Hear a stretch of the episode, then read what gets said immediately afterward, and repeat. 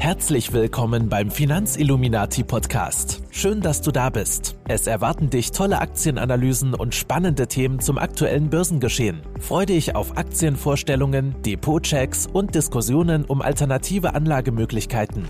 Bevor wir gleich starten, beachte bitte den Disclaimer und Transparenzhinweis. Du willst keine Folge mehr verpassen? Abonniere jetzt den Kanal und bleibe immer auf dem neuesten Stand. Alle in der Sendung genannten Infos findest du am Ende in den Shownotes sowie auf dem Blog finanz-illuminati.com. Ganz herzlich willkommen zu einer weiteren Podcast-Folge heute mit dem gern spannenden Thema ETFs. Denn ihr habt mir auf Instagram sehr viele Fragen zu dem Thema ETFs gestellt. Und damit ihr hier bestmögliche Informationen bekommt, habe ich einen der führenden Experten für ETFs aus Deutschland heute für euch mit dabei. Wir begrüßen Markus Jordan. Markus, grüße dich. Schön, dass du da bist. Ja, hallo Mirko, vielen Dank für die Einladung. Freut mich auch, dass ich heute hier vor deinem Publikum sprechen darf. Und in den nächsten Minuten sprechen wir sehr viel über alle möglichen Arten der ETFs, von einem World ETF über die Emerging Markets bis hin zu den speziellen Themen-ETFs. Bevor wir damit aber anfangen, stell dich doch mal ganz kurz vor, wer bist du und was machst du eigentlich? Ja, genau, mein Name ist Markus Jordan, hast du ja schon gesagt. Ähm, ich bin 46 Jahre alt, habe mich äh, im Jahr 2007 selbstständig gemacht mit dem Thema ETFs. Wir haben damals einen kleinen PDF-Newsletter herausgebracht, der sich eben mit dem Geschehen rund um ETFs beschäftigt hat. Und im Laufe der Zeit ähm, ist das immer größer geworden. Und heute veröffentlichen wir ein Magazin, ganz klassisch noch Print, natürlich auch digital, was alle zwei Monate erscheint. Das ist das Extra-Magazin und wir betreiben ein sehr großes äh, Portal zum Thema ETFs. Das nennt sich extraetf.com. Und dort ähm, ist die Idee, dass wir alle Informationen, die es so im Bereich ETFs gibt, für Privatanleger hauptsächlich aufbereiten, ihnen Hilfestellung geben, damit sie dann selbstständig ihre Anlageentscheidung besser treffen können, möglichst wenig Fehler machen und so langfristig sehr unkompliziert, einfach und bequem ein Vermögen aufbauen können. Ja, wunderbar. Danke dir für deine Vorstellung und was extra ETF alles so kann. Darauf gehen wir gleich auch noch einmal etwas genauer ein. Nur vorher lass uns zur 60-Sekunden-Challenge kommen. Die 60-Sekunden-Challenge, was das ist, die Zuhörer des Podcasts werden es bereits wissen. Ich gebe dir ein Wort und zu diesem Wort darfst du innerhalb von 60 Sekunden all das sagen, was dir einfällt. Dein Wort lautet Diversifikation und los geht's. Oh, Diversifikation ist eine sehr, sehr gute Eigenschaft, die man in dem Portfolio auch unbedingt einhalten sollte. Das bedeutet, nicht alle Eier in einen Korb legen, wie es so schön umgangssprachlich heißt. Das heißt, man sollte mehrere Wertpapiere, wenn man mal im Wertpapierkontext bleibt, äh, zusammenschmeißen. Das heißt, man kauft vielleicht Aktien, man kauft Anleihen, man kauft Rohstoffe, um so das Risiko innerhalb des Portfolios zu streuen weil man halt einfach nicht vorhersehen, vorhersehen kann, welcher Markt, welches Segment, welche Branche oder auch welches Land besonders positiv sich entwickelt oder eben besonders negativ sich entwickelt. Und wenn man dann in alle Märkte investiert, dann kriegt man im Prinzip so einen schönen Durchschnitt und den Durchschnitt kann man dann eben auch mit der Kombination von anderen Anlageklassen ähm, noch mehr glätten, sage ich mal, und damit eben konservativ Stück für Stück ein Vermögen aufbauen und schwierige Marktphasen an der Börse auch leichter überstehen, als wenn man jetzt alles zum Beispiel in Bitcoin reinhaut oder in Tesla oder in sonstige Unternehmen, die vielleicht momentan sehr hoch stehen und in einer Korrekturphase stärker fallen. Ja, gerade Bitcoin als auch Tesla sind zurzeit ja Werte, bei denen das wirklich sehr weit oben ist und die Frage ist, wie lange das noch gut geht. Das wird heute allerdings nicht unser Thema sein, sondern wir sprechen über die ETFs und für all die, die wirklich komplett neu in dem Thema sind und vielleicht noch gar nicht so wirklich wissen, was ein ETF ist und den noch nicht einordnen können, was ist das eigentlich? Ein ETF ist ein Indexfonds, so nennt man die auch. Ähm, und das setzt sich aus zwei Wörtern zusammen, Index und Fonds. Schauen wir uns doch mal ganz kurz an, was ein Index ist. Da ist der be bekannteste Index hier in Deutschland natürlich der DAX, der deutsche Aktienindex, der sich aus 30 Aktien zusammensetzt. Und die deutsche Börse hat genaue Regeln definiert, welche Aktien in diesem Index drin sind und in welcher Gewichtung. Und ein Indexfonds, der macht eben genau das, dass er diese Wertentwicklung des Index eins zu eins versucht abzubilden, indem er diese 30 Aktien in genau der Gewichtung kauft, wie sie auch im Index definiert sind. Der ETF ist dann auch noch, ETF steht ja für Exchange Traded Fund, also börsengehandelter Fonds, der ist dann auch noch an der Börse gelistet. Umkehrschluss heißt es dann, dass man den DAX-Index an der Börse kaufen kann ja, das ist sehr einfach und bequem. Und wenn dann der DAX beispielsweise, also der Index um 5% steigt, dann steigt eben auch der ETF um 5% mit. Und es gibt in Deutschland ja so 1800, 1900 verschiedene ETFs, die meisten davon auf Aktienindizes. Und da kann man sich eben aus einer bunten Vielfalt an verschiedenen Märkten, Themen, Branchen, Sektoren sich sein Investment quasi zusammenbauen und ja, über den ETF sehr einfach und bequem und sehr transparent vor allen Dingen dann investieren. Und wenn wir jetzt ähm, 1800, 1900 ETFs hier in Deutschland zur Verfügung haben und wir wollen anfangen, in ETFs rein zu investieren, dann kann das natürlich ganz schön mühsam sein, sich da einzeln jeden ETF rauszusuchen und in die Papiere der Anbieter reinzugucken. Und da kommt ihr hier jetzt mit extra ETF ins Spiel. Was mhm. bietet ihr auf eurer Webseite den Nutzern ja, ich hatte ja gesagt, dass wir 2008 angefangen haben. Da hatten wir noch alle ETFs bei uns im Newsletter. Das waren, glaube ich, so 120. Jetzt sind es ein bisschen mehr zwischenzeitlich geworden. Ähm, dass es natürlich äh, über eine Liste so nur noch schwer abzudecken ist. Ähm, das heißt, das erste Kernstück unserer Website vor allen Dingen ist natürlich eine sehr ausführliche und detaillierte ETF-Suche. Das heißt, man kann nach verschiedenen Rubriken ähm, aber auch zum Beispiel nach Ausschüttungsarten oder nach sogar Ausschüttungsrenditen ETFs selektieren und so von den 1822 ETFs, ich habe sie gerade vor mir, die bei uns in der Datenbank sind, Stück für Stück es runterbrechen, das Ergebnis, dass man vielleicht dann auf seine drei, vier, fünf Produkte kommt, die man dann wirklich für ein Investment in Betracht zieht. Aber wir haben noch viele andere Möglichkeiten und andere Funktionen. Wir haben zum Beispiel einen ganz großen Bereich Wissensartikel, wo wirklich in verschiedenen äh, Detailstufen erklärt wird, ähm, was ist ein ETF, das ist der Basisartikel, sage ich mal, aber bis hin zu, wie funktioniert ein Short-ETF, wo man auf fallende Märkte setzen kann. Also da ist die Bandbreite an Wissen ja schier unbegrenzt, würde ich mal fast sagen.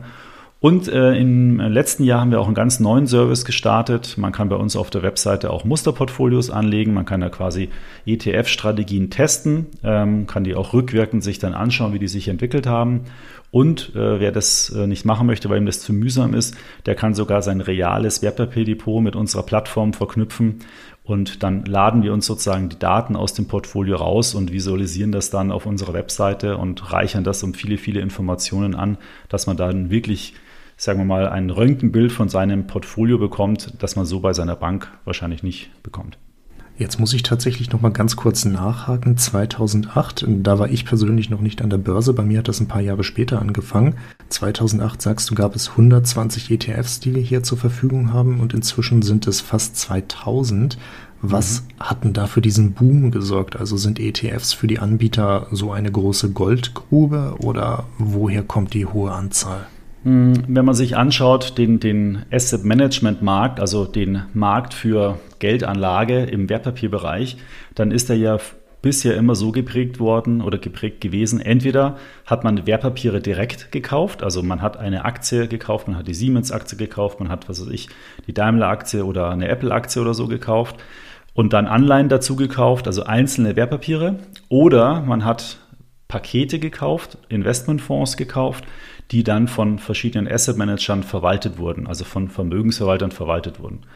Und diese Vermögensverwalter, diese klassischen Investmentfonds, die haben, ich sage jetzt mal salopp, immer die Aussage gehabt, du weißt nicht, in welche Märkte, in welche Aktien man investieren soll. Wir wissen das, wir machen Research, gib uns dein Geld, wir managen das für dich und dafür ziehen wir dir aber einen Teil der der äh, berechnen wir eine, eine Verwaltungsvergütung, eine Gebühr und nehmen die aus dem verwalteten, entnehmen die aus dem verwalteten Vermögen. Und diese Gebühr liegt halt bei so aktiv gemanagten Fonds irgendwo so, sagen wir mal, von 1 bis 2 Prozent pro Jahr. Und das klingt jetzt im ersten Moment relativ wenig, aber wenn man äh, sich vor Augen hält, dass so in den letzten, sagen wir mal, 150 Jahren der weltweite Aktienmarkt im Schnitt so um 5% gestiegen ist pro Jahr, dann ist es dann bei 2% Gebühren schon ein nennenswerter Anteil an der Marktrendite, die überhaupt erzielt werden kann. Und irgendwann mal hat man halt einfach gemerkt, dass die wenigsten Manager den Markt schlagen. Also wenn jetzt ein, wenn ich einem Vermögensverwalter heute Geld gebe, mit dem Auftrag investiere das in weltweite Aktien, dann kann ich den ja messen am zum Beispiel MSCI World Index. Und wenn der Vermögensverwalter es nicht schafft, nach Kosten den MSCI World Index zu schlagen, dann brauche ich ihm ja eigentlich nicht das Geld geben, weil dann kann ich gleich den Index kaufen, also den gesamten Markt kaufen. Und die Chance, dass ein Vermögensverwalter den Markt schlägt, ist halt signifikant geringer, wenn er auch noch zusätzlich jedes Jahr zwei Prozent aus dem Vermögen sozusagen entnimmt. Weil dann muss er ja schon mal mindestens zwei Prozent mehr Rendite machen als der Markt, also als der Index. Und dann noch möchte ich ja, dass er ihn schlägt. Also er muss, sagen wir mal, mindestens drei Prozent machen. Und das ist schon sehr, sehr unwahrscheinlich. Und aus dieser Erfahrung heraus und aus diversen Analysen und Studien hat sich dann eben der Bereich der ETFs herauskristallisiert, weil die Leute natürlich schon den Vorteil genießen wollten, möglichst einfach, transparent, schnell, super simpel in Märkte zu investieren, eben über einen Index. Und das Mittel dazu ist eben dann der Indexfonds bzw. der ETF. Und dadurch, dass kein Manager mehr hier aktiv eingreift ähm, und Anlageentscheidungen trifft, so wie beim aktiven Management, wie ich gerade im Beispiel beschrieben habe, sind diese Produkte halt sehr günstig. Und im Schnitt würde ich sagen, kostet so ein weltweiter ETF vielleicht 0,15 Prozent Gebühr pro Jahr.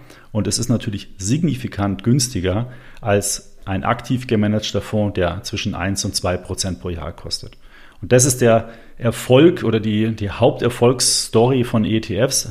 Das heißt, die Investoren weltweit werden immer aufgeklärter, die Rolle der Kosten spielt eine immer größere Rolle. Transparenz ist ein wichtiger Faktor. Und Anleger sind halt einfach nicht mehr bereit, hohe ähm, äh, oder teure Gebühren zu bezahlen für schlechte Leistung.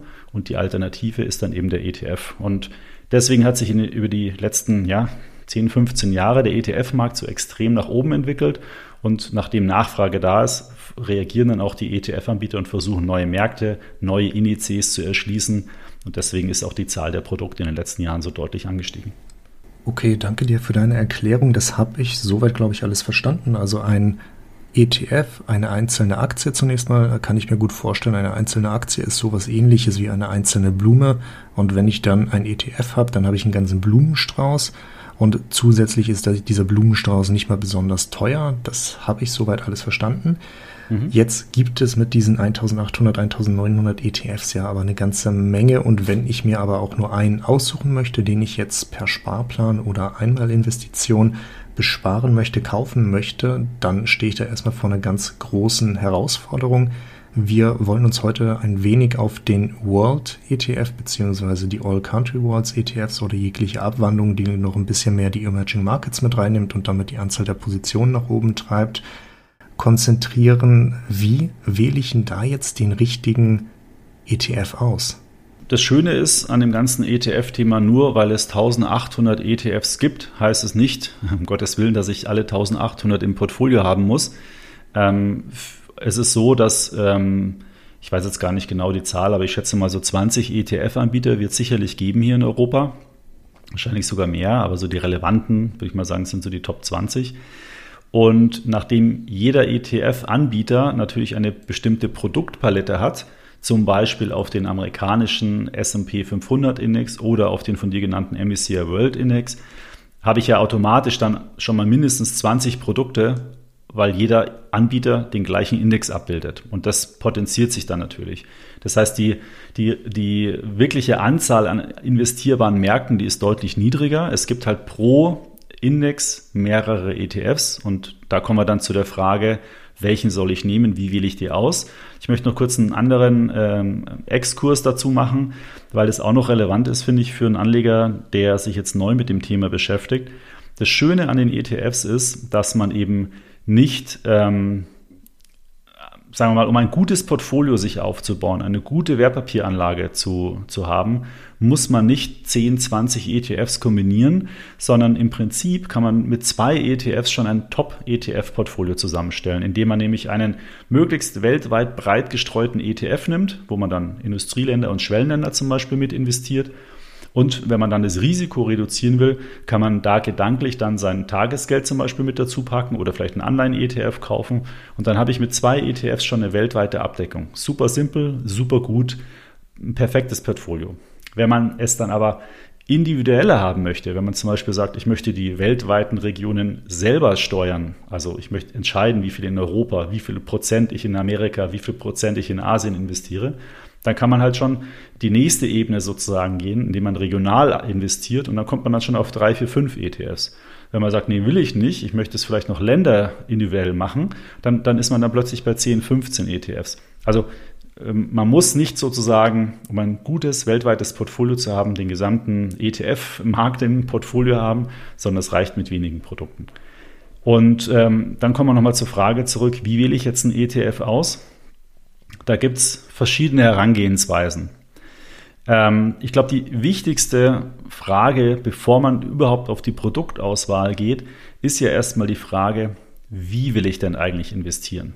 Also will ich jetzt amerikanische Aktien, will ich deutsche Aktien, will ich weltweit?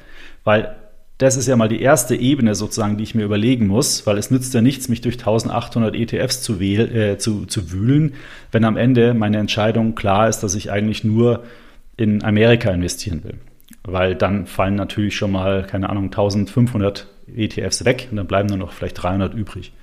Also das ist mal die Grundsatzfrage. Wie will ich investieren? Wie, soll, wie schaut die, man sagt ja einen amerikanischen äh, Begriff dazu, äh, Asset Allocation aus? Also wie soll die Vermögensaufteilung ausschauen? Und wenn ich das für mich definiert habe, da gibt es dann wieder ein paar Zusatzfragen, die man sich stellen muss, welches Risiko will ich eingehen und so weiter. Wenn man das hat, dann kann man auf die Indexebene gehen und dann überlegen, okay, wenn ich jetzt, bleiben wir mal bei dem Thema Amerika, wenn ich in Amerika investieren will, was will ich denn haben? Will ich Standardwerte haben? Will ich vielleicht Technologieaktien haben? Will ich substanzstarke Aktien haben? Will ich kleine Unternehmen haben, sogenannte Small Caps? Also da kommen dann wieder weitere Fragen. Kann man sich dann äh, entsprechend ähm, entscheiden. Und dann, wenn man zum Beispiel, brechen wir es mal runter, die Entscheidung getroffen hat, man will amerikanische Aktien, äh, Standardwerte, dann gibt es eigentlich nur noch ein paar Fragen, nämlich nehme ich den S&P 500 oder nehme ich den MSCI USA oder finde ich vielleicht noch einen anderen Welt, äh, marktbreit gestreuten Amerika-Index. Und dann ist man erst eigentlich auf der ETF-Ebene. Das mal vorweg äh, geschickt. Und dann, wenn man sich auf der Produktebene die Sachen anschaut, dann kommt es ein bisschen drauf an. Will man einen ausschüttenden ETF haben? Will man einen tesorierenden haben? Will man, äh, gibt es verschiedene Arten der Index-Replikation, also wie der Index abgebildet wird. Ähm, und da gibt es dann weitere Fragen. Will man einen Fonds haben, der ein sehr hohes Fondsvolumen hat, wo viele Investoren drin sind, oder geht man eher in ein Nischenprodukt, weil man speziell diesen Index haben will und da sind noch nicht so viele Anleger drin. Also es kommt da so ein bisschen drauf an. Da ist die Vielfalt groß. Gut, man ist immer gut daran gehalten zu gucken, wo die größten Gelder verwaltet werden, also wo das meiste Geld investiert wird, weil in diesen ETFs sind dann meistens die großen institutionellen Investoren eben investiert und die äh, machen sehr, sehr genaue Produktauswahlen und überlegen sehr genau, in welche ETFs sie investieren und da kann man als Privatanleger sich eigentlich immer ganz gut dran orientieren.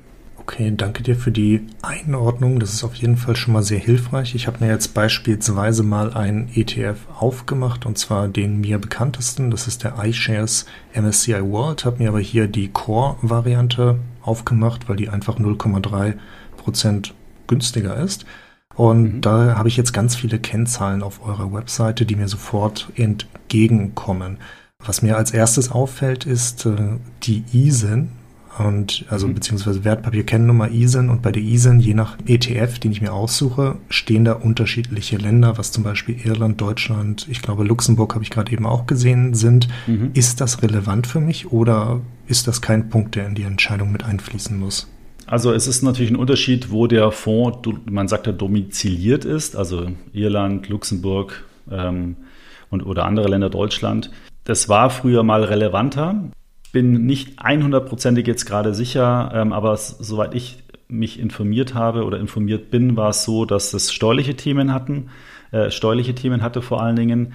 Und ähm, im letzten Jahr oder vor zwei Jahren wurde ja das steuerliche, die Besteuerung von, von ETFs geändert. Ähm, und deswegen ist es nicht mehr so relevant für den Privatanleger, wo die dominiziert sind. Ähm, insofern ist es für den Anleger aus meiner Sicht jetzt nicht so ein gravierender Punkt, den man bei der ETF-Auswahl wirklich beachten sollte. Da sind andere Punkte wichtiger, wie zum Beispiel die Kosten bzw. die Tracking-Differenz ähm, und ähm, vielleicht auch jetzt auf der Indexebene nochmal, wie konzentriert der ETF ist. Also wie viel Werte investiere ich denn da eigentlich? Das sind auch alles Punkte, die mir da angezeigt werden, aber vorher kommt der Punkt der Indexabbildung und da kommen jetzt ein mhm. paar Worte, die, wenn ich sie nicht google, wahrscheinlich ich auch nicht kenne. Das eine ist die physische Nachbildung des Index, das andere ist eine optimierte Nachbildung und dann gibt es noch die synthetische mittels Einsatz von Swaps. Kann ich mhm. da alles kaufen oder habe ich mit irgendeinen dieser Varianten einen Nachteil oder Vorteil, den ich mit einer anderen nicht habe? Also da scheiden sich so ein bisschen die Geister. Ähm, vielleicht mal kurz, um das einzuordnen. Ähm, ich hatte ja vorhin gesagt, dass ein, ein ETF immer einen Index abbildet. Und in dem Index, das ist ja eine statistische Kennzahl beim DAX, um ein einfaches Beispiel mal zu wählen, sind ja 30 Unternehmen drin, die in der entsprechenden Gewichtung im Index gewichtet sind. So, wenn ich diesen, wenn ich diesen Korb an Wertpapieren jetzt abbilden will, dann kann ich entweder die 30 Aktien mir in den in den Fonds kaufen, in der genau der Gewichtung. Wenn dann die Werte steigen, steigt natürlich der Korb mit diesen 30 Aktien drin, genauso wie der Index. Das wird aber natürlich umso schwerer, wenn ich jetzt beispielsweise mir den MSCI World Index anschaue, also ein weltweiter ähm, Index, der hat irgendwo um die 1800 Wertpapiere drin. Und das ist natürlich sehr aufwendig, 1800 ähm, Wertpapiere in genau der Gewichtung jeden Tag irgendwie anzupassen. Und da gibt es dann zwei Varianten, äh, wie die ETF-Anbieter das machen. Das eine ist eine sogenannte gesampelte Variante. Da kauft man dann eben nicht die 1800 Werte, die im Index drin sind, äh, in das Portfolio, sondern vielleicht nur 400, 500. Also man, man schaut, dass man aus diesem Universum, was im Index drin ist, eine, sagen wir mal, eine Approximation äh, findet, also eine, eine Referenzgruppe, die, wenn man zum Beispiel diese 500 Aktien in einer bisschen anderen Gewichtung kauft, dann hat man trotzdem eine möglichst exakte Abbildung wie der Index. Das wären dann die sogenannten ähm, äh, gesampelten ähm, ETFs. Und das andere, das sind die sogenannten synthetischen, da wird es jetzt ein bisschen, sagen wir mal, komplizierter. Ähm, da äh, vereinbart der Investmentfonds mit einer Investmentbank ähm, eine, eine Vereinbarung, diesen sogenannten Swap. Und Swap im Englischen steht ja für Tausch. Das heißt, in dem Fonds liegen dann Wertpapiere drin und die ist ja, man weiß ja, was drin liegt und dann wird die Wertentwicklung dieser Wertpapiere, die im Fonds drin liegen, das können irgendwelche Wertpapiere sein, werden getauscht mit der Wertentwicklung des Index. Also da ist quasi in dem Vertrag steht quasi drin, liebe Investmentbank, wenn mein Portfolio oder mein Portfolio, was ich habe, soll die Wertentwicklung des MSCI World abbilden. Ich habe hier in meinem Portfolio diese Werte drin und zahl, dir doch, zahl du mir doch mal in Geld immer die Differenz aus dieser zwei Wertentwicklungen. Das heißt, wenn jetzt am Beispiel die Werte im Fonds um 5% fallen, der MSCI World aber gleich bleibt, dann muss die Bank dem Fonds 5% zahlen und dann hat der Fonds ja einen Wert genauso in der Wertentwicklung wie der MSCI World. Da findet jeden Tag quasi so, sagen wir mal, ein Geldaustausch statt. Und anhand der Beschreibung sieht man ja schon, das ist relativ komplex und für viele Anleger, sagen wir mal, ist es ein bisschen intransparent und ähm, mit bestimmten Risiken äh, behaftet, weil eben jeden Tag diese Differenzen ausgeglichen werden. Und dann ist ja eben die Frage, was passiert denn, wenn jetzt genau an einem Tag die Differenz sehr hoch ist und die Bank da nicht mehr zahlen kann, also wenn die ausfällt. Und das sind dann sogenannte Kontrahentenrisiken. Und da gibt es verschiedene Sicherheitsmechanismen, deswegen ich will jetzt gar nicht so sehr ins Detail gehen. Ähm, vielleicht will ich es mal so beantworten. Von der Qualität der Produkte würde ich sogar sagen, dass synthetisch abbildende ETFs insofern besser sind, weil sie ganz exakt die Wertentwicklung des Index abbilden, also sehr akkurat sozusagen die Wertentwicklung abbilden, währenddessen physische da eine gewisse Schwankung in der Abweichung haben. Ähm, für Privatanleger ist es aber so und für die meisten Investoren wird momentan eher ETFs bevorzugt mit einer physischen Indexabbildung. Ähm, das heißt, es gibt sowohl synthetische als auch physische, aber die meisten ETF-Anbieter switchen mit ihren Produkten auf diese physische Indexabbildung, weil das von den Anlegern einfach favorisiert wird. ich persönlich muss gerade überlegen, in meinem Portfolio, ich habe ja nicht allzu viele äh, ETFs, das habe ich auch schon mehrmals gesagt, in wie ich investiere. Ähm, ich habe nur physisch replizierende ETFs und die meisten, nachdem iShares ja auch der Marktführer ist, ähm, die haben sowieso nur physisch replizierende ETFs in ihrem Portfolio. Ähm, kann man also sagen, die meisten Anleger investieren eher in physisch replizierende ETFs. Okay, danke dir für deine Erklärung. Das geht mir persönlich auch ähnlich. Ich habe auch fast nur physische ETFs drinne, außer es geht wirklich so in ganz exotische Bereiche. Da finde ich dann immer nichts Physisches mehr, sondern muss mhm. auf die synthetischen Bereiche ausweichen. Die nächste spannende Zahl, die ich hier jetzt sehe, ist die Fondsgröße. Je nachdem, wie der wie, wie breit der ETF ist und wie lange es den schon gibt, ist die auch relativ hoch. Muss ich bei mhm. der etwas Spezielles beachten oder äh, auch anders gefragt, sollte ich von einem Fonds, der vielleicht nur eine Million drin hat, auch Abstand halten? Ja, also der, der größte ETF in Deutschland in unserer Datenbank, der hat 35 Milliarden Euro in einem ETF. Das ist natürlich unheimlich viel Geld. Äh, das ist der iShares Core S&P 500 ETF. Es gibt so eine, so eine Faustregel, so ab ungefähr 100 Millionen Euro ist ein ETF, also 100 Millionen Euro Fondsvolumen, ist ein ETF kostendeckend für den ETF-Anbieter.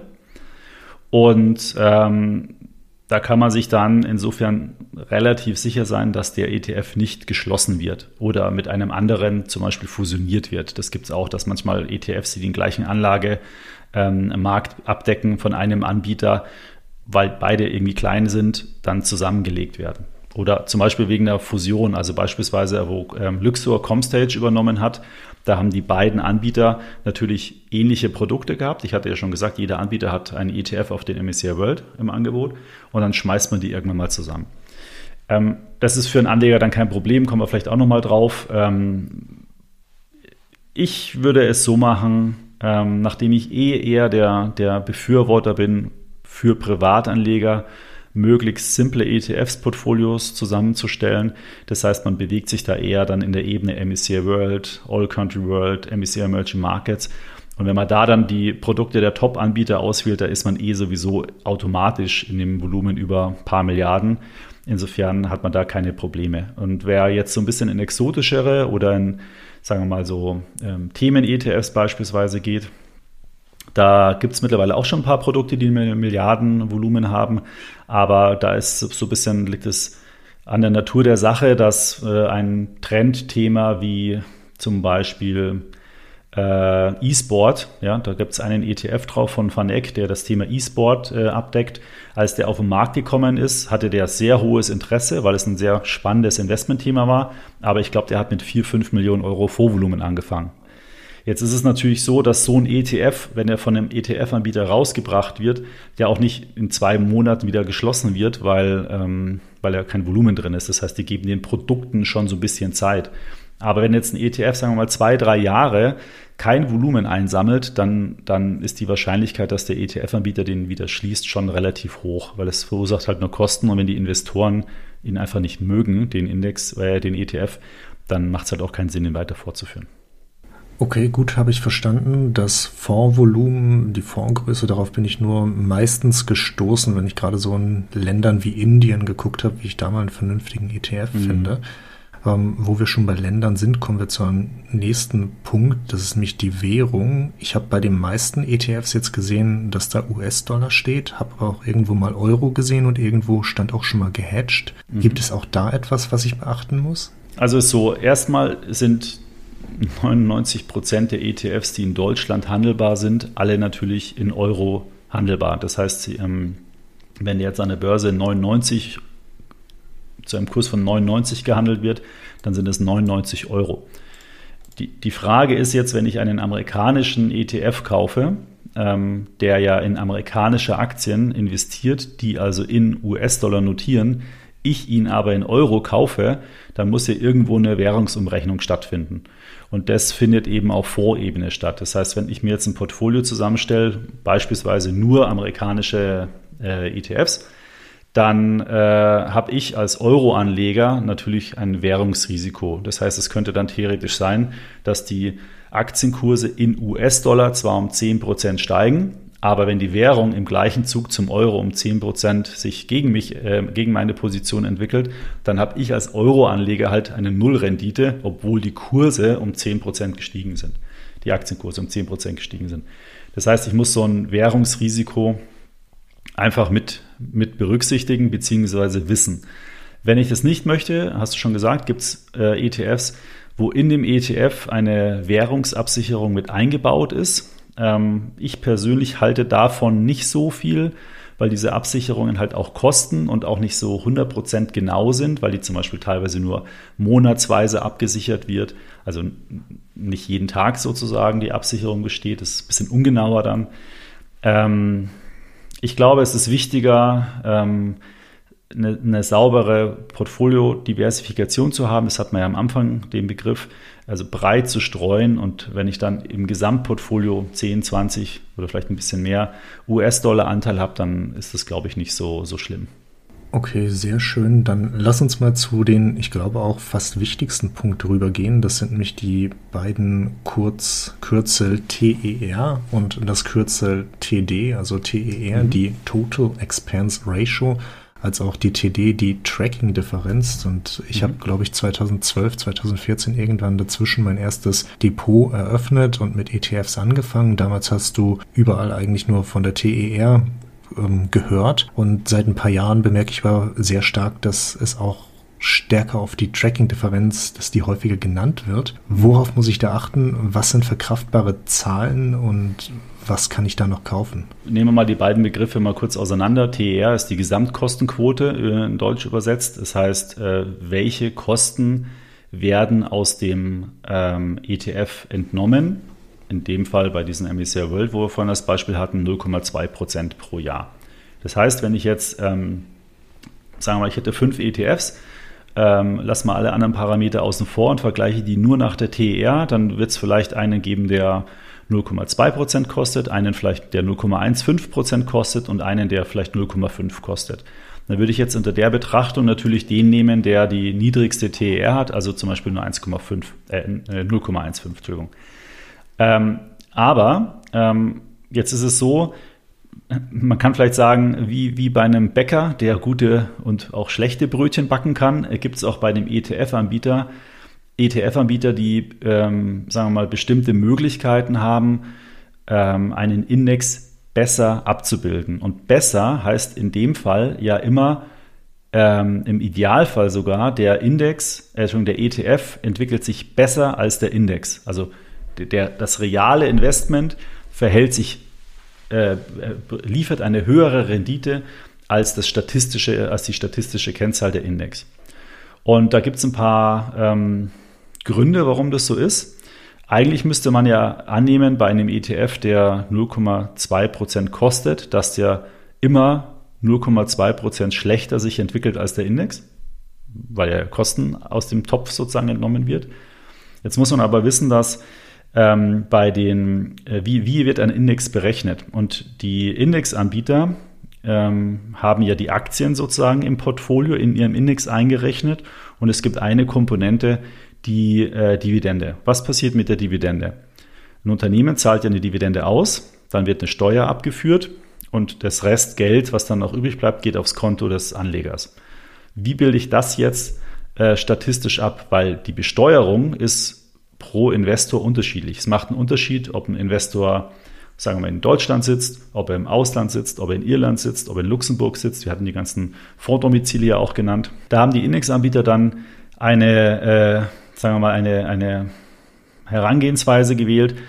Ich glaube, dass die im Schnitt immer so 80 Prozent der Dividende wieder in den Index sozusagen reinrechnen. Also die gehen von einer fiktiven Steuerquote von etwa 20 Prozent aus. Wenn jetzt ein ETF-Anbieter es schafft, weniger als 20 Prozent sozusagen in, in der Realität im Fonds Steuern zu bezahlen, sagen wir, er würde nur 10 Prozent Steuern zahlen, dann hätte er ja 10 äh, Prozent höheren Ertrag im Fonds und das wirkt sich natürlich auf die Wertentwicklung dann des ETFs aus. Und deswegen gibt es eben auch manche ETFs, die eine bessere Wertentwicklung haben als der Index. Und diese Differenz das wird eben über die Tracking-Differenz, also die Abbildungsdifferenz, äh, ausgedrückt. Und zum Beispiel dieser ETF, den wir jetzt hier als Beispiel haben, der hat eine TER von 0,2 Prozent, aber die Tracking-Differenz ist nur 0,06 Prozent. Das heißt, äh, der ist ähm, etwas schlechter nur als der Index, aber ähm, hat es nicht, also eigentlich müsste der minus, äh, müsste der 0,2 Prozent sein, minus, aber er hat nur 0,06, das heißt, der ist ein Tick ähm, äh, nur schlechter sozusagen als die Indexentwicklung und damit ja sehr, sehr gut. Ja? Und das wird eben dann durch die Tracking-Differenz ausgedrückt. Und deswegen sollte man eigentlich immer den ETF nach der ähm, Abbildung zum Index vergleichen oder ETFs untereinander vergleichen. Weil wenn ich jetzt diese drei, wir hatten ja vorhin von drei ETFs gesprochen, die miteinander vergleiche, kann ich mir auch gucken, welche Rendite hat jeder im gleichen Zeitraum gebracht.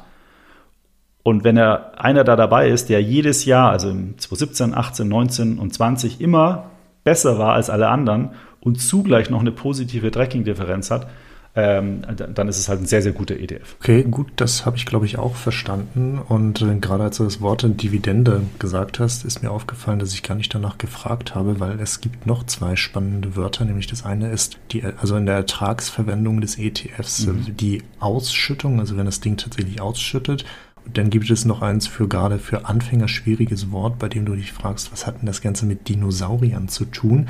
Da steht nämlich auf einmal thesaurierend. Was mhm. ist für mich als Anleger besser? Worauf sollte ich achten? Also ich persönlich habe eine ganz klare Meinung dazu, aber was sagst du als Experte dazu? Also ich würde es eher so beantworten, dass es Geschmackssache ist. Meistens, das ist auch ein Grund, warum es äh, auf einen Index mehrere ETFs gibt, ähm, haben die Anbieter eine tesorierende und eine ausschüttende Variante. Also man kann dann einfach wählen, ob man jetzt einen ETF haben möchte, wo regelmäßig Dividenden zum Beispiel, die anfallen, an den Anleger des Fonds auch ausgezahlt werden ähm, oder ob diese Erträge im Fonds verbleiben und wieder angelegt werden. Also tesorierend ist dann, ähm, die Erträge bleiben im Fonds, ausschüttend ist, sie werden ausgeschüttet. Ähm, bei den ETF-Namen, ähm, da kommen wir vielleicht auch nochmal drauf, da gibt es auch immer so eine lange Bezeichnung, die heißen ja immer unterschiedlich. Und da gibt es dann auch immer so das Kürzel ACC für Accumulation, das wäre sozusagen tesorierend. Und DIST steht für Distribution, Englisch für ausschüttend. Nur, dass wir das auch nochmal ähm, ähm, genannt haben in dem Zusammenhang.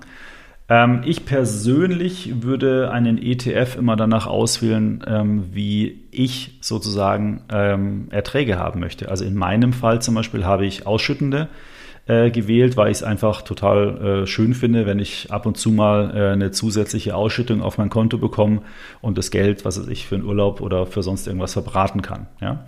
Ähm, wenn man jetzt zum Beispiel einen Sparplan macht, also im Vermögensaufbau ist, dann macht es, glaube ich, keinen Sinn, wenn man dann 2,34 Euro Ausschüttung bekommt, weil man so ein wenig Vermögen äh, momentan angelegt hat. Da macht es dann vielleicht eher Sinn, einen Ausschütten, äh, einen tesorierenden ETF zu wählen, weil dann lasse ich diese Euros einfach im ETF drin und spare an, solange ich äh, noch nicht äh, über ein großes Vermögen äh, verfüge. Also es kommt ein bisschen drauf an, wie man das nach persönlichem Gusto macht. Als äh, unter Rendite-Gesichtspunkten ist es vollkommen egal.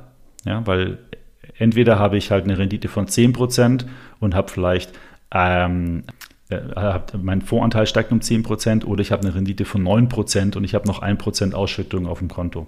Also Renditeaspekte, unter Renditeaspekten ist es egal. Wie ist denn deine, deine favorite Variante? Zuhörer des Podcasts werden sich wahrscheinlich schon denken können, was bei mir die favorisierte ist. Ich mache das ähnlich wie du, dass ich auf Ausschüttungen gehe. Ich habe allerdings bei mir auch und wir machen hier natürlich keine Anlageberatung, wie wir es am Anfang schon gesagt haben. Es ist einfach so unsere ganz persönliche Meinung. Ich habe tatsächlich auch mehrere World ETFs drin und die haben tatsächlich auch noch alle unterschiedliche, größtenteils unterschiedliche ähm, Ausschüttungszeiträume, wodurch ich halt häufiger auch von Ausschüttungen profitiere, weil bei mir die Gesamtstrategie auch ganz stark dahin, dahin geht, wenn ich irgendwann die Ansparphase in Ausschütten umstellen möchte, dann möchte ich diesen mhm. ETF nicht verkaufen müssen, sondern es einfach verkonsumieren können. Und im Moment reinvestiere ich es halt einfach wieder. Das ist bei mir eine ganz einfache Geschichte, wie ich das mache. Aber das darf jeder machen, wie er möchte. Und das sieht auch jeder anders. Ich hatte da schon sehr spannende Gespräche, gerade auch auf Instagram, auf den Channel. Darf ich vielleicht noch kurz eine Anmerkung machen, weil bei uns auf der Webseite, ja in der ETF-Suche, kann man nämlich auch Ähm, wenn man jetzt, sagen wir mal, äh, Welt-ETF sich rausklassifiziert, gibt es weiter unten ähm, dann auch Parameter, wo man sagen kann, in welchem Ausschüttungsintervall schütten die aus. Das heißt, man kann sich zum Beispiel auch ETFs dann aussuchen, die halbjährlich ausschütten oder vierteljährlich. Es gibt sogar ein paar ETFs, die monatlich ausschütten und da kann man, wenn man sich dann mehrere Produkte zusammenstellt, ähm, gibt es dann auch die Möglichkeit, sich wirklich ein Portfolio zusammenzustellen, wo man jeden Monat eine Ausschüttung aus dem Portfolio kommt. Immer aus einem anderen Produkt. Aber ähm, für jemanden, also der einen hohen Anlagebetrag hat und sagt, oh, so 500 Euro im Monat äh, aufs Konto extra zu bekommen, das möchte ich machen, der kann das quasi dann über die Suche von uns relativ leicht herausfinden. Kriegt ein gutes Portfolio, aber eben mit monatlicher Ausschüttung. Ja, das ist tatsächlich auch die Art und Weise gewesen, wie ich es gemacht habe, weil ich habe genau diesen Filter benutzt und habe ja, mir damit gut. meine paar Favoriten dann rausgesucht. Das hat also tatsächlich sehr gut geholfen. Und dabei bin ich natürlich auch über diese ganzen Zahlen gestoßen und ein paar Zahlen, die wir jetzt der Form halber tatsächlich noch besprechen müssen, aber ich glaube, sie sind mhm. nicht ganz so wichtig, sind die Anzahl der Positionen im ETF als auch der Anteil der Top 10 in diesem ETF. Warum sage ich jetzt, ich glaube, sie sind nicht ganz so wichtig? weil ich gesehen habe, das unterscheidet sich von ETF zu ETF eigentlich gar nicht so stark. Aber du bist der Experte, du sprichst. Was sagst du zu diesen beiden Positionen? Ja, wir haben die ja bei uns auf den Profilseiten immer angegeben, auch gleich ganz oben unter dem Vornamen. Und das hat eigentlich folgenden Hintergrund, weil ähm, der Sinn, das hatte ich ganz am Anfang bei der Definition, was ist ein ETF und, und auch bei dem Thema, was ist Diversifikation, ähm, hatte ich das ja kurz erwähnt. Der, für mich ist der Sinn einer Geldanlage, möglichst mit geringen Schwankungen, mit geringen Risiken, langfristig ganz konservativ ein Vermögen aufzubauen. Und je breiter ich das Vermögen streue, desto besser ist es, weil ich dann eben Einzelaktienrisiken, ich sage jetzt mal Stichwort Wirecard, eben vermeide. Und äh, für uns ist neben den ganzen Kosten und der Größe, diesen Parametern, die wir angesprochen haben, eben auch die Anzahl der Positionen und auch der Anteil der Top 10 Holdings, also wie viel Prozent machen diese Top 10 Holdings in dem ETF aus, schon zwei zentrale Kennzahlen. Weil die erste, also Anzahl der Positionen, da sehe ich einfach, wie breit ist denn der ETF? ähm, gestreut. Also wie viele Wertpapiere sind denn da eigentlich drin? Und da ist der DAX, den ich jetzt mehrmals als Beispiel genannt habe, ein echt schlechtes Beispiel mit 30 Aktien, äh, wo dann Siemens, SAP, Linde, glaube ich, sind so die Top-Werte mit jeweils 10% Gewichtung. Das ist einfach schlecht. Das ist viel zu wenig diversifiziert. Ganz extreme Beispiele gibt es bei Sektor-ETFs, zum Beispiel Automobil. Das sind halt dann äh, drei, vier Werte, also Daimler, VW, ähm, BMW und wen haben wir denn noch? Äh, vielleicht noch äh, äh, Porsche oder so, ich weiß nicht, ob die da auch drin sind, die sind dann äh, in dem Sektorindex sind dann 20 Aktien, 15 Aktien und die Top 10 Holdings haben 80 Prozent. Ja, da habe ich also ein total nicht breit gestreutes Portfolio und ein extrem konzentriertes Portfolio. Und das ist ja eigentlich genau das, was ich bei der Geldanlage nicht will, weil dann kann ich mir auch gleich eine, eine Volkswagen-Aktie direkt kaufen. Dann ähm, kaufe ich halt nicht so eine Mischung, sondern gehe halt gezielt in ein Unternehmen, wo ich, wo ich mir heraussuche. Deswegen sind es für uns wichtige Kennzahlen. Ich würde mir merken, immer breit streuen. Das sollten mindestens, sagen wir mal, 200, 300 Aktien sein bei einem, bei einem ETF. Ähm, und der Top 10 Holding-Anteil, ähm, da kann ich jetzt gar nicht so ein genaues, äh, so, einen, so einen genauen Tipp geben, ähm, aber ich würde sagen, sobald es so mehr als 30 Prozent in den Top 10 Holdings ist, dann ist es schon eher, dann sollte man mal reingucken, was man da eigentlich wirklich kauft und nochmal vielleicht die Zusammensetzung genauer anschauen, ähm, damit man da keine bösen Überraschungen hat. Ja, ich glaube, so eine Überraschung können Anleger genau dann erleben, wenn sie sich auf die Ländersuche machen und dann das Land, ich glaube Taiwan war es, wo ich glaube auch fast 50 Prozent eine Aktie waren in dem ETF. Ja. Und das hat mich auch ein bisschen überrascht. Ähm, aber lass uns nochmal auf das Thema Diversifizierung kommen und da die Frage stellen, wie viele ETFs brauche ich jetzt eigentlich? Reicht einer? Brauche ich zwei? Muss ich für jeden Kontinent einen eigenen ETF haben, was ich glaube bei Afrika sowieso sehr schwer wird? Kann ich wirklich nur ein Produkt nehmen und bin dann fertig mit meinen Investitionen, stelle einen Sparplan ein und freue mich zu meiner Rente über mehr mhm. Vermögen? Also ich glaube, das, das lässt sich wirklich nicht wirklich beantworten. Das ist eine sehr individuelle Entscheidung. Ich glaube aber, ähm, man kann es ein bisschen Orientierung geben, wenn man beispielsweise sich anschaut, in welcher Phase ist der Anleger. wenn jetzt ein Anleger wirklich anfängt, einen Sparplan hat, noch mit dem Vermögensaufbau ähm, beginnt, meinetwegen, sagen wir mal, sogar bis 50.000 Euro Volumen, ja, also Anlagebetrag bis 50.000 Euro. Da ist es aus meiner Sicht durchaus zu vertreten, nur mit einem ETF zu arbeiten. Zum Beispiel den MSCI World, wobei ich dann eigentlich noch besser so ein MSCI ACWI, also All Country World, wo auch Schwellenländer mit dabei sind, eher den favorisiere. Da hat man dann 4, 5, 6.000 Aktien investiert, ähm, je nachdem, welchen Index man da äh, nimmt. Und da ist man wirklich breit gestreut, weltweit, muss sich da keine großen Gedanken machen, kann es einfach mal laufen lassen. Hat Vorteile beim Sparplan, indem ich einfach nur ein Produkt monatlich bespare und nicht drei, vier, fünf Sparpläne pflegen muss. Ähm, also das macht es alles sehr, sehr einfach. Vor allen Dingen, wenn ich dann äh, zum Beispiel jährlich ein Rebalancing mache, also wenn ich mein Portfolio zusammengestellt habe, vielleicht mit zwei ETFs, einen Aktien, einen Anleihen oder Aktien mit meinem Tagesgeld irgendwie kombiniere, dann muss ich halt nur eine Wertpapiertransaktion im Service machen. Wenn ich jetzt größere Anlagebeträge habe, vielleicht auch ein bisschen Spaß an der ganzen Sache, dann ähm, macht es natürlich, äh, dann, dann kann man natürlich auch mehr ETFs nehmen wir haben ja so eine große Facebook-Gruppe, ETF-Strategie heißt die. Und wenn man da manchmal guckt, was die Leute so posten, ähm, und die posten dann immer ihre Portfolios und, und holen dann Meinung ein, dann würde ich mal sagen, so im Schnitt hat so ein ETF-Portfolio vier bis fünf Positionen. Ist das notwendig unbedingt? Ich meine nicht. Mein persönliches Portfolio hat vom Grundcharakter her vier ETFs. Das sind einmal Industrieländeraktien, äh, Schwellenländeraktien ähm, also mit zwei ETFs decke ich die Welt ab.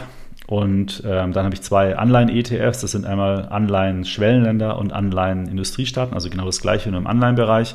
Momentan habe ich aber nur einen einzigen ETF sogar, nur Industrieländer. Habe ich äh, während der Corona-Krise habe ich das äh, abgebaut, weil ich gesagt habe, ähm, die Schwellenländer werden wahrscheinlich eher schlechter als die Industrieländer durch diese ganze Krise kommen. Da wollte ich einfach nicht übermäßig viel Risiko haben. Deswegen habe ich den Aktien- und den ähm, Anleihen-ETF aus Schwellenländer habe ich verkauft.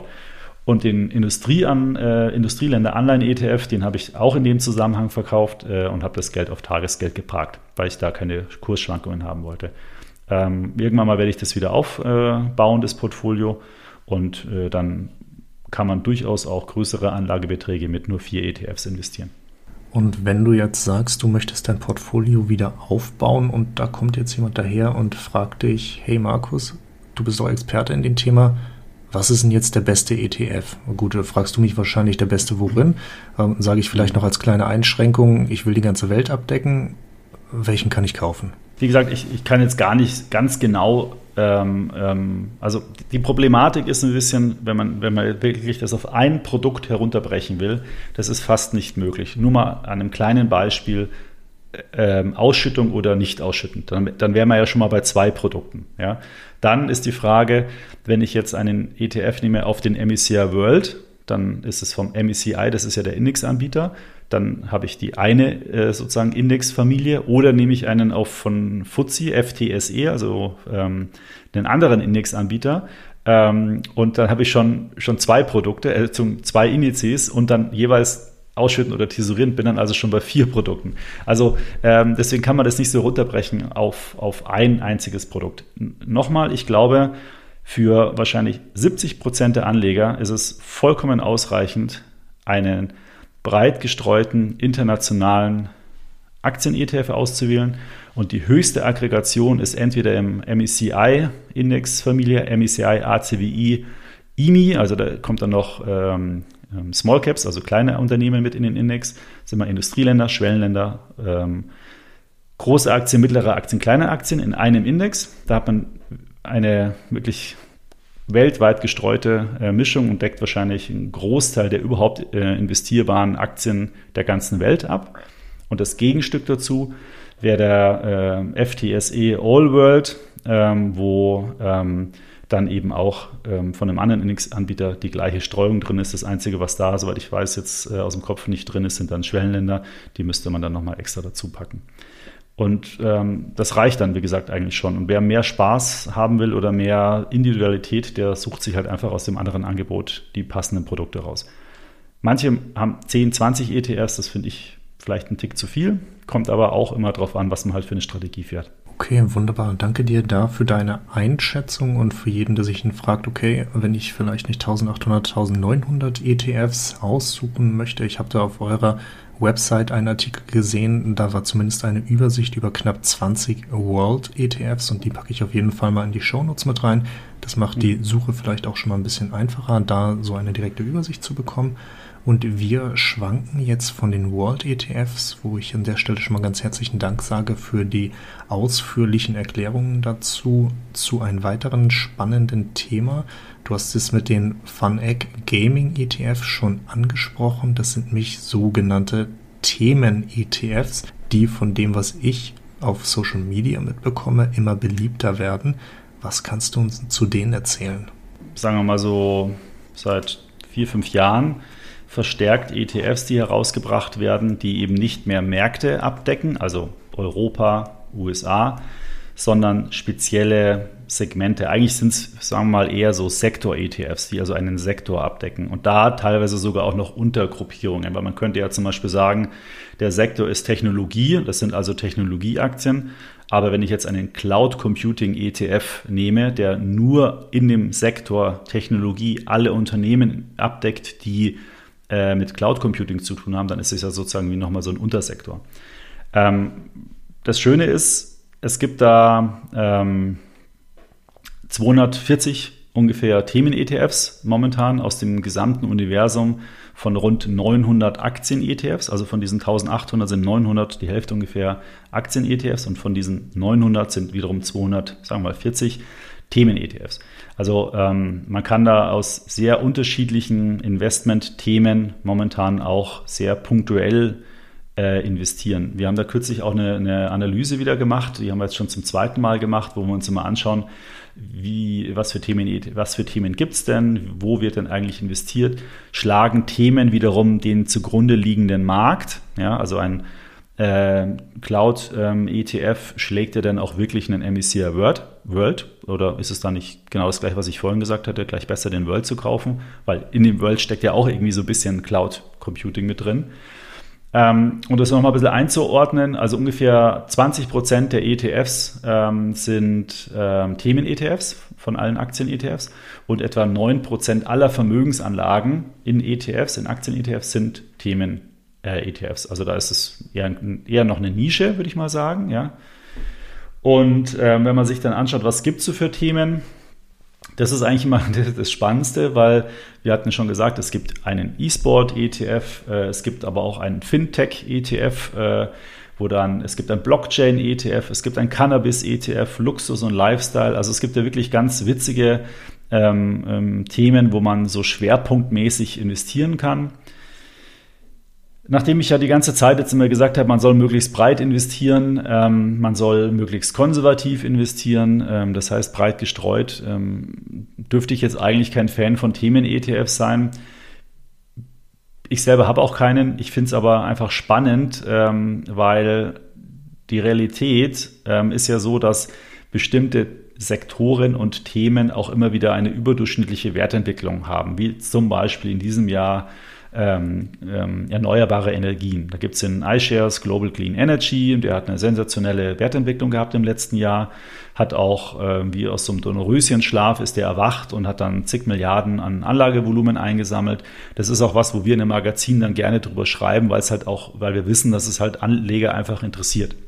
Und ähm, gerade jetzt zum Beispiel dieses Thema E-Sport ist ja auch so ein Thema, das ist da, da, stecken Emotionen drin, da kann man vielleicht auch als junger Mensch ein bisschen was damit anfangen. Der kennt, man kennt vielleicht auch die Aktien, die da drin sind. Das heißt, es ist ein bisschen emotionaler, die Geldanlage, als vielleicht nur so einen anonymen MSCI World mit 1800 Wertpapieren. Ähm, deswegen finde ich Themen ETFs witzig. Als Beimischung in einem, in einem gut und breit diversifizierten Portfolio machen die Sinn. Man hat da aber auch gewisse Risiken, die kann ich ja vielleicht auch nochmal kurz, kurz erläutern, wenn es dich interessiert. Auf jeden Fall sehr gerne. Also mich interessiert es und wenn es mich interessiert, interessiert es wahrscheinlich auch die Zuhörerschaft. Ja, also das größte Problem ist eigentlich äh, wirklich einerseits sind Themen-ETFs einfach strukturell, ich würde jetzt mal sagen, grob das Doppelte so teuer wie ein marktbreiter Index. Das heißt, man könnte eigentlich erwarten, dass die billiger sind, weil da weniger Werte drin sind. Also es ist ja leichter, sagen wir mal, in 25 Aktien auszuwählen. Bleiben wir mal bei dem E-Sport, die in diesem Segment äh, aktiv sind. Ist ja einfacher als, keine Ahnung, äh, 1600 Unternehmen äh, zu investieren, die in dem MSCI World drin sind. Ja, ist aber nicht so, weil dieser E-Sport ETF, der kostet 0,55 Prozent. Jetzt kann man sagen, entweder ähm, ähm, hat der ETF-Anbieter da so ein bisschen äh, eine, ein, sagt man da, nicht ein Monopol, aber ja, vielleicht ein Monopol oder so einen gewissen Wettbewerbsvorteil, den er sich teuer bezahlen lässt. Muss man halt wissen, wenn man in so ein Produkt investiert, dass die halt einfach, sagen wir mal, im Schnitt vielleicht ein halbes Prozent, äh, 0,4 äh, Prozent teurer sind als so ein marktbreiter ETF. Das ist also der erste Punkt, Kosten.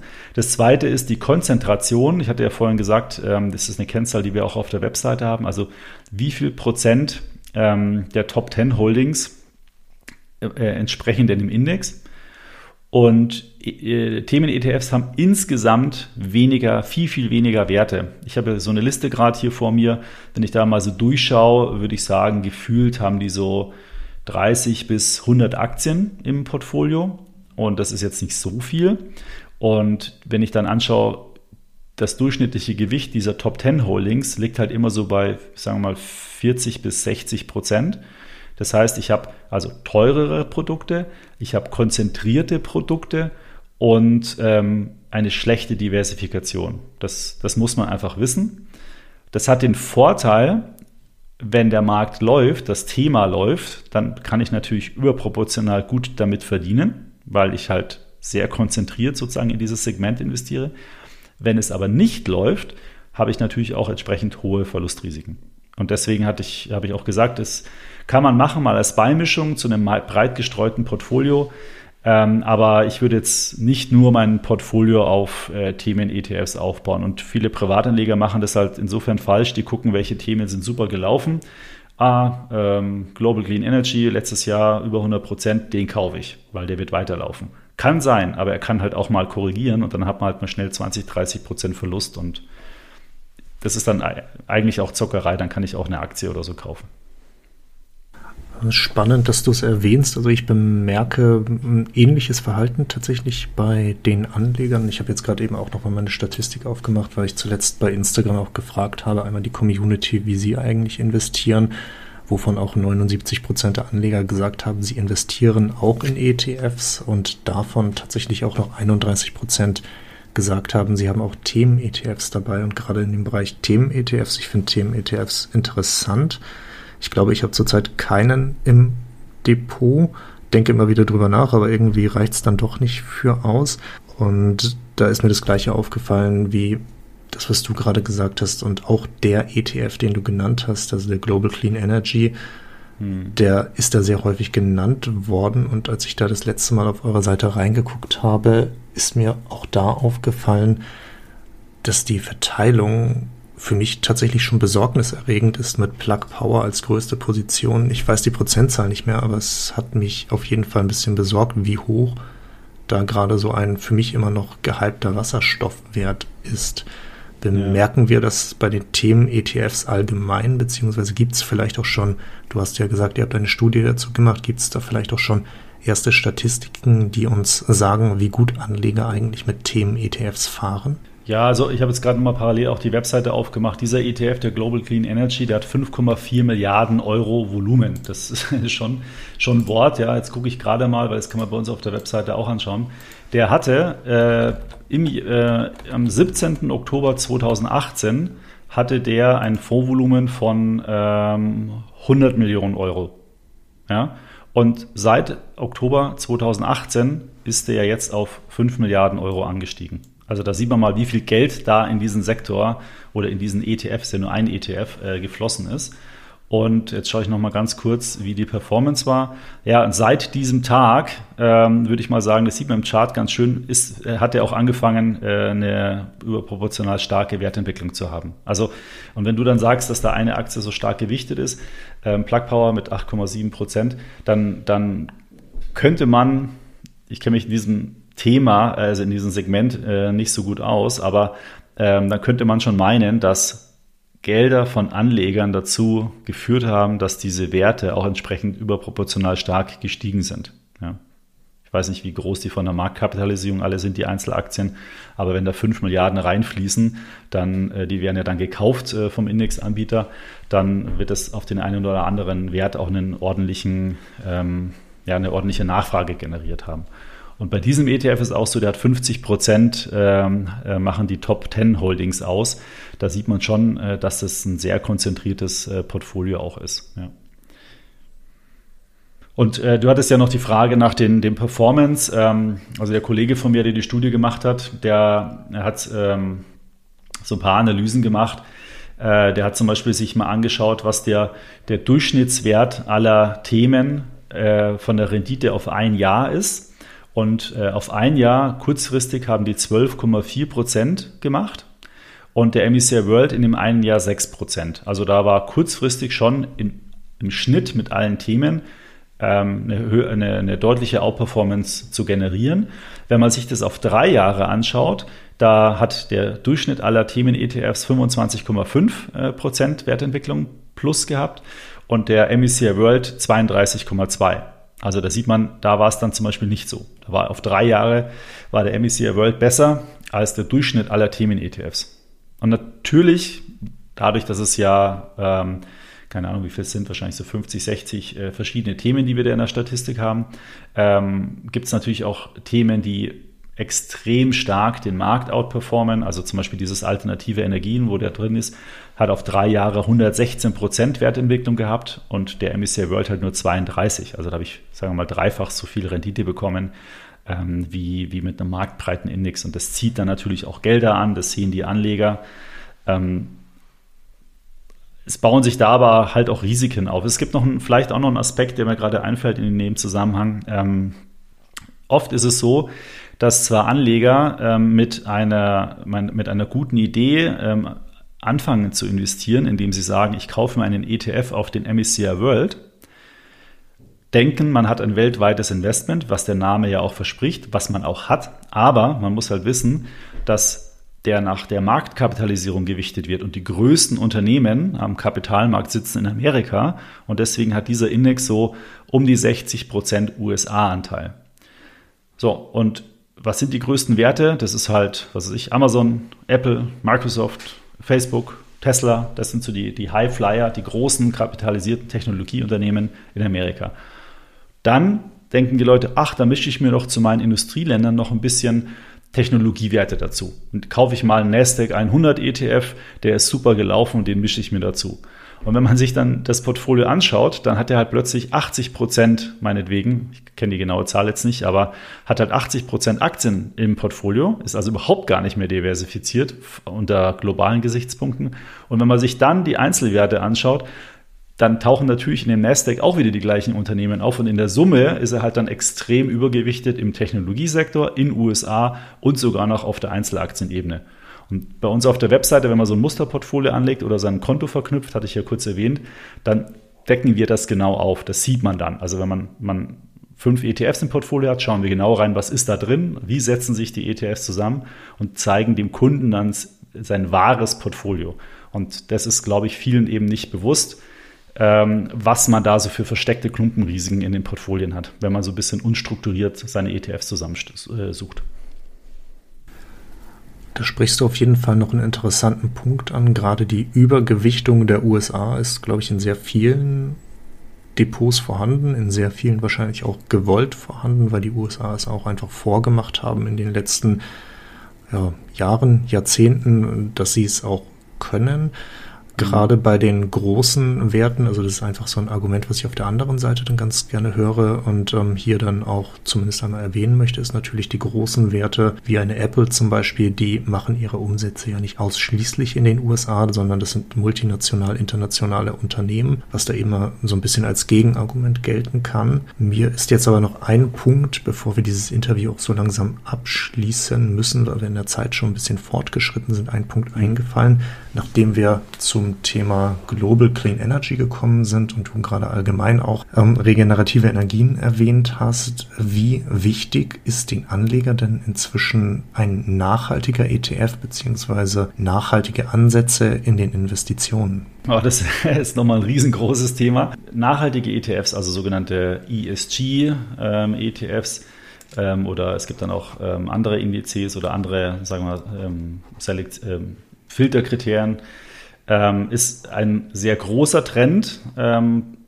in der gesamten Finanzindustrie. das hat regulatorische Hintergründe dass viele große Investoren, also Versicherungen oder, oder sowieso Kirchen und Stiftungen und so weiter, dass die gar nicht mehr ähm, in reguläre, konventionelle Investments tätigen dürfen, sondern dass die immer so einen gewissen ähm, grünes Siegel haben müssen. Und ähm, grün ist jetzt nicht nur auf Umweltschutz bezogen, sondern da geht es auch viel tiefer. Da geht es zum Beispiel auch um Gleichberechtigung, ähm, fairer Umgang mit Geschäftspartnern.